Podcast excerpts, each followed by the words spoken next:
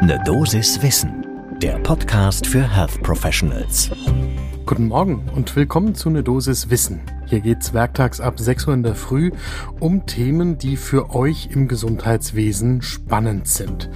Heute ist das ein wirklich richtig spannendes neues Medikament für Patientinnen und Patienten, die übergewichtig sind. Ich bin Dennis Ballwieser, ich bin Arzt und Chefredakteur der Apothekenumschau und ich darf euch hier frühmorgens im Wechsel mit Laura Weißenburger die wichtigen Themen des Tages in eine Dosis Wissen präsentieren. Heute ist Montag, der 4. Juli 2022. Ein Podcast von gesundheithören.de und Apothekenumschau Pro. Menschen, die so richtig übergewichtig sind, also die ein BMI über 30 Kilogramm pro Quadratmeter haben oder vielleicht sogar darüber hinaus noch deutlich gehen, also in der Größenordnung von 40 beim BMI, für die gibt's im Moment vor allem zwei Optionen. Einmal die ewig gleichen, gut gemeinten, schlecht präsentierten Ratschläge, man solle den Lebensstil anpassen, obwohl wissenschaftlich evident ist, dass maximal fünf Prozent der Betroffenen wiederum maximal fünf Prozent ihres Gewichts damit dauerhaft reduzieren können, weshalb alle Menschen, die selbst übergewichtig sind, so wie ich, und denen das regelmäßig präsentiert wird, so wie ich, darüber wirklich nur müde lächeln können. Oder sie schlagen den Weg ein, wo am Anfang dann auch nochmal die Lebensstilveränderung steht. Und wenn das dann erneut schiefgegangen ist, dann kommt die Operation. Früher gab's das Magenband, heute gibt's eigentlich den Magenbypass beziehungsweise den Schlauchmagen. Und dann kommt es auch tatsächlich nach dem chirurgischen Eingriff zu einer Gewichtsabnahme so zwischen 30 und 40 Prozent. Und das, so sagt das zum Beispiel auch Matthias Blüher, der Leiter der Adipositas-Ambulanz an der Universitätsklinik Leipzig, das ist das, was die Patientinnen und Patienten brauchen, die Kolleginnen und Kollegen wie Matthias Blüher regelmäßig sehen.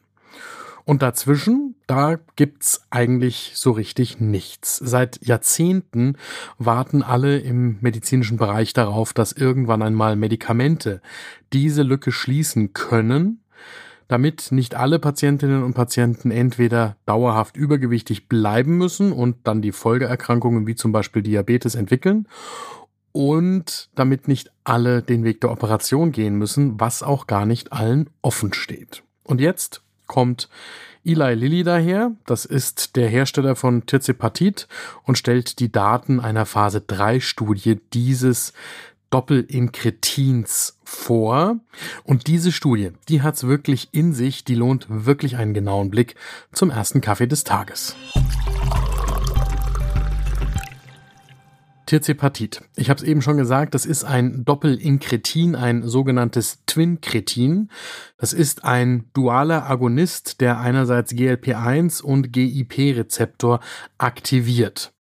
Und das heißt, die eigentlich körpereigenen Inkretinhormone GIP und GLP1, die werden da simuliert und die werden normalerweise im Rahmen von Mahlzeiten von unterschiedlichen Zellen im Magen-Darm-Trakt gebildet und sorgen dann dafür zum Beispiel, dass Insulin freigesetzt wird, die Magenentleerung sich verlangsamt und der Appetit abnimmt. Deswegen sind Ikretine auch heute schon in der Diabetestherapie beliebt und da ist man schon darauf gekommen, dass eben eine Gewichtsreduktion eine Begleiterscheinung der Diabetestherapie mit Inkretinen ist.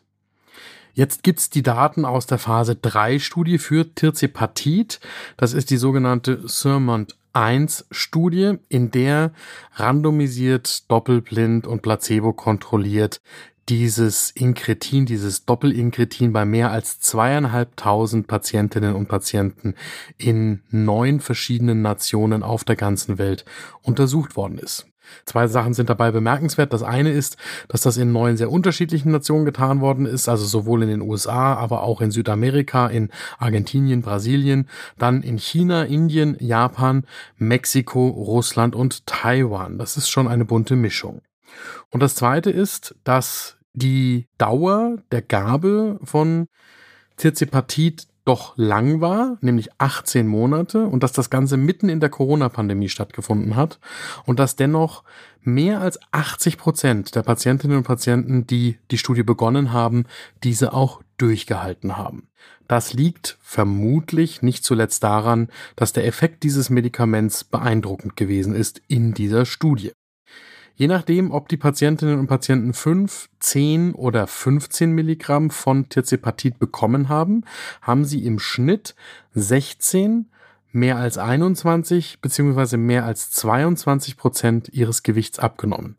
Das sind in absoluten Zahlen 16 Kilo, 22 Kilo bzw. 24 Kilo. Und das heißt, hier hört ihr schon, dass es da wirklich um relevante Gewichtsabnahme geht. Es gab auch eine Placebo-Gruppe, in der haben die Patientinnen und Patienten im Schnitt 2,4 Prozent oder gut zwei Kilogramm abgenommen. Und jetzt muss man wissen, wenn man so wie ich schon sehr lange die Datenlage zu Übergewicht und Abnehmen betrachtet, also ich mache das wirklich jetzt schon natürlich auch über das berufliche Interesse hinaus aus persönlichem Interesse seit deutlich mehr als 20 Jahren. Überall da, wo eine dauerhafte Gewichtsreduktion von mehr als fünf Prozent Körpergewicht drin steckt, da wird man sehr hellhörig. Ja, also das heißt, das galt bisher für vereinzelte Medikamente, das galt bisher vor allem für die chirurgischen Eingriffe, aber so richtig vom Hocker gehauen hat einen da auf der medikamentösen Seite wirklich noch nichts. Und sollten diese Daten sich jetzt in größeren, noch diverseren Studien bestätigen lassen, dann hätte Eli Lilly hier wirklich etwas dramatisch Positives geschaffen, bei dem Versuch, Menschen, die übergewichtig sind und dauerhaft abnehmen wollen, ihnen Medikamente an die Hand zu geben. Natürlich hat die Studie auch Einschränkungen. Also zum einen ist die Studienpopulation zwar divers im Sinne von aus neun verschiedenen Nationen, auf der anderen Seite sind da aber zum Beispiel keine Diabetespatientinnen und Patienten eingeschlossen. Und dann muss man natürlich sehen, ja, der Behandlungszeitraum war jetzt mit 18 Monaten schon ausreichend lang, aber die Frage ist natürlich dann auch in noch länger laufenden Studien, insbesondere mit einer langen Nachbeobachtungszeit. Was passiert denn, wenn man von der Interventionsdosis von Tirzepatit runtergeht, wieder auf eine Erhaltungsdosis oder gar das Medikament wieder ganz rausnimmt? Denn hier ist zu erwarten, dass zumindest bei einem Teil der Menschen dann ein Rebound-Effekt eintritt. Da ist die spannende Frage, bei wie vielen oder gelingt es den Patientinnen und Patienten dann tatsächlich längerfristig auch ein neues Gewicht zu halten. Bevor jetzt aber tatsächlich Tirzepatit zugelassen wird, das erklärt auch Matthias Blüher von der Universitätsklinik in Leipzig, den wir dazu befragt haben. Da muss erst noch die Herz-Kreislauf-Sicherheit sichergestellt werden, beziehungsweise die Überlegenheit des Medikaments für das Herz. Und das hat auch die FDA für die Zulassung in den USA gefordert. Da läuft im Moment eine Studie mit mehr als 12.500 Teilnehmenden. Und die Daten muss man abwarten, bevor man da wirklich sagen kann, wie es weitergeht. Das ändert aber nichts daran, dass wenn mehr als zwei Drittel der Probandinnen in einer solchen Studie mehr als 20 Prozent ihres Ausgangsgewichts abgenommen haben, dass das einfach beeindruckend ist. Und so sehen das eben auch ExpertInnen wie Matthias Blüher. Der hat uns zum Beispiel gesagt, dass dieses Medikament dann ja quasi für alle Menschen mit einem BMI über 30 in Frage kommen würde. Und das sind natürlich im Prinzip viele Menschen, von denen jetzt nicht alle wirklich einen Leidensdruck haben, aber zumindest diejenigen, die ihre Adipositas wirklich behandeln lassen wollen, die hätten dann wenigstens ein Medikament, zu dem man greifen könnte. Das Medikament hat natürlich auch Nebenwirkungen. Das sind hier vor allem Magen-Darm-Beschwerden, die in der Studie aufgetreten sind. Ansonsten gab es bei den schwerwiegenden Nebenwirkungen, auch wenn man die ganze Studie im New England Journal of Medicine liest, nichts wirklich, was mich da irgendwie irritiert hätte. Die Studie ist gut zu lesen. Wir verlinken das natürlich in den Show Notes und bei einer solchen Studie lohnt sich vielleicht auch mal tatsächlich den Originaltext in einer Pause sich selbst durchzulesen. Am Ende, falls das Medikament das halten sollte, was es im Moment verspricht, steht dann in Deutschland immer noch ein Riesenelefant im Raum. Das ist auch etwas, was Matthias Blüher sofort angesprochen hat, als wir ihn gefragt haben, wie er denn die Chancen von Tirzepatit in Deutschland einschätzt. Wir haben hier immer noch das alte Problem, dass unser Sozialgesetzbuch immer noch so tut, als wären Menschen, die übergewichtig sind, einfach selbst schuld daran. Das ist wissenschaftlich zwar nicht mehr zu halten heute, weil es eben mehr als evident belegt ist, dass Patientinnen und Patienten mit massivem Übergewicht nicht einfach so durch eine Lebensstiländerung dauerhaft Gewicht abnehmen können. Aber das bildet eben das Sozialgesetzbuch heute nicht ab. Und deswegen wird es sicher keinen neuen Medikamentenschlager Tirzepatit in Deutschland geben, wenn das bei den Patientinnen und Patienten selbst als Selbstzahler hängen bleibt, sich da dieses Medikament zu besorgen.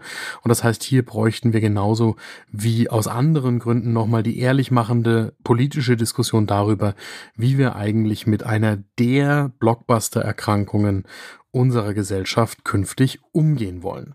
Bei den bariatrischen Operationen hat sich da ja eine ganze Menge getan, aber es kann ehrlich gesagt nicht sein, dass Adipositas da immer noch bei jeder einzelnen Behandlungsmöglichkeit darum kämpfen muss, beziehungsweise adipöse Menschen, dass ihnen genauso wie anderen Erkrankten auch die Solidargemeinschaft aushilft.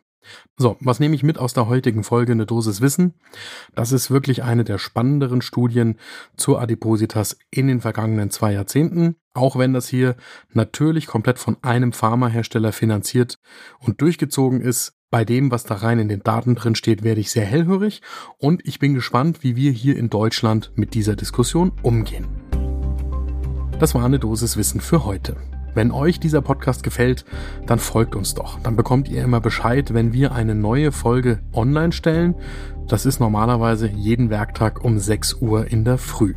Und wenn ihr hier mehr und anderes hören wollt, dann schreibt uns doch eine E-Mail an eine Dosis at gesundheithören.de.